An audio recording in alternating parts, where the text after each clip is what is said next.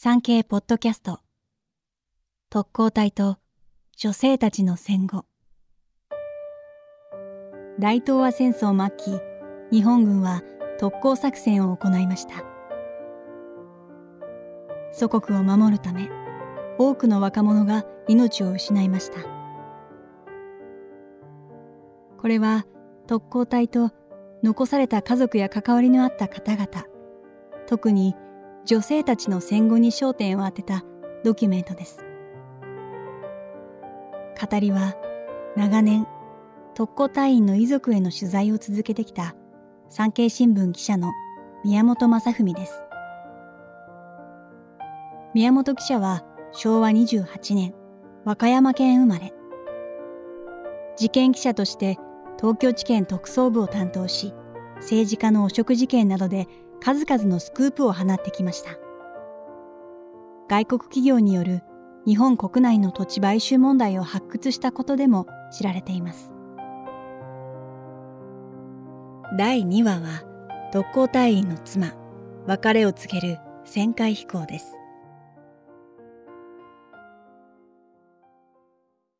昭和20年3月27日午前8時半ごろ埼玉県桶川町現在の桶川市ですが上空を99式襲撃機が突然飛来しました。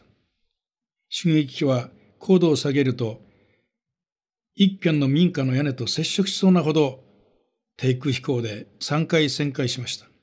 操縦席からは手を振る操縦士の姿が見えました。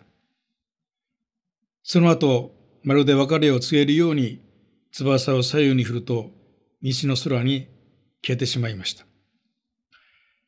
操縦桿を握っていたのは、5日後の昭和20年4月1日に特攻隊隊長として鹿児島県の知覧飛行場を出撃し、沖縄近海で戦死した逸井義雄隊員です。当時32歳でした。自宅上空の旋回は時間にして数分。その間、奥さんの園子さんは家の中でうずくまり、両手で耳を塞いで、襲撃が飛び去るのを待っていたそうです。三井さんの妻、園子さんには三人の子供がいました。次女の智子さんは後に宮本記者の取材を受け、母親の園子さんについて詳しく語っています。当時、特攻隊員の妻は、夫の出撃を胸を張って見送ることが務めだったと言われております。送り出す側と送られる側、共に心の中で激しい葛藤があったと思います。軍神の妻として人前で乱れることは許されなかった時代なのでしょうが、母は毅然としている自信がなかったのでしょう。別れの辛さとそれを人に見せられない辛さが相まって姿を見せることができなかったのでしょう。旋回飛行の2日前、昭和20年3月25日。三井さんは桶川市の自宅に立ち寄り、園子さんや娘たちに会いました。これが最後の別れとなりました。当時、三井さんには二人の娘と生後4ヶ月の生まれたばかりの男の子がおりました。三井さんは3人の子供を一人一人抱き上げると、記念写真を撮って長男には大きくなったらお父さんの代わりにお母さんを守ってあげるんだと何度も話しかけたそうです。別れ際、園子さんが非常時お国のためなら当然のことです。三人の子供をしっかり育てていきます。心置きなく出発してください。武運を祈ります。と告げると、五井さんは、それでは任務に邁進いたします。と答え、用意していた爪と髪の毛を渡したそうです。それが夫婦で交わした最後の会話だったそうです。五井さんと園子さんが結婚したのは昭和14年3月。結婚生活はわずか6年間でした。特攻要員の命令が下ったのは昭和19年の12月19日。五井さんは当時、熊谷陸軍飛行学校沖縄文教所で見習い士官や少年飛行への教育に当たっておりました。その子さんは妻と3人の子供がいる夫には特攻命令は出るはずがないと信じていたそうです。ところが、特攻命令が出たわけですが、実は戦後、昭和30年、次女の智子さんが中学1年生の時、こんなことがあったそうです。陸軍の幹部が突然、その子さんを訪ねてきたそうです。幹部は特攻遺族の慰霊のため全国を守って回っていたそうですが、仏壇に手を合わせた後、次女の智子さんの顔を見ながら、こう言ったそうです。こんなような小さいお子様がいてどうしてご主人は特攻に行ったのでしょう。子供のいる人は特攻には出なかったはずなのですが、これを聞いたとき、その子さんの表情は表現したそうです。母は一瞬大きな声で、あなた様は、と言いかけて、あとは言葉を飲み込みました。母があんなに声を荒げたのは見たことありませんでした。当時特攻隊員には子供がいないと盛んに言っていたのに、うちは三人もいたのよ。あなたは全てを知っているはずなのに、なぜそんなことを言うの？という気持ちがあったんだと思います。母は納得できなかったんです。私はこの時初めて父が特攻隊で戦死したことを知りました。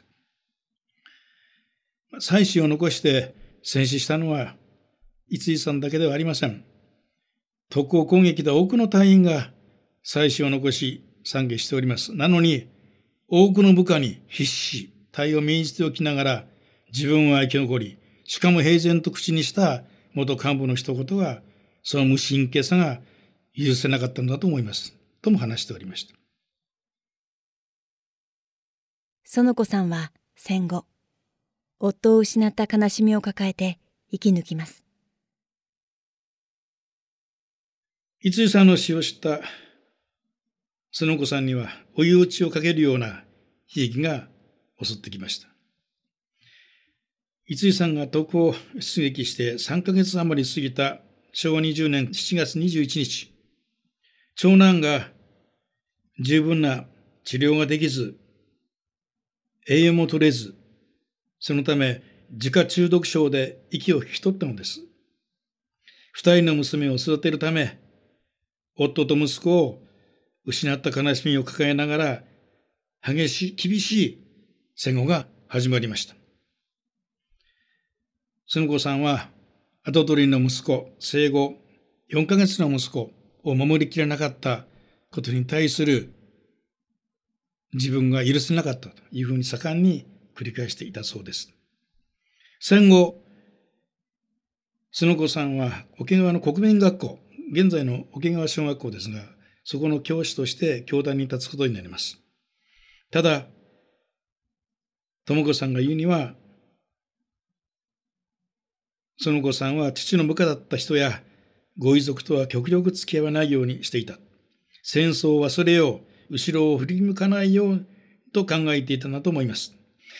父の話は家庭内でも禁句でしたと。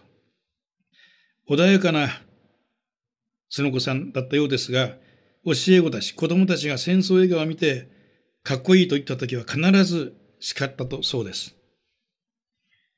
その子さんは、智子さんに、時が経つにつれ、特攻も美化されていくような気がしてたまらなく不安になったというふうに話していたと言います。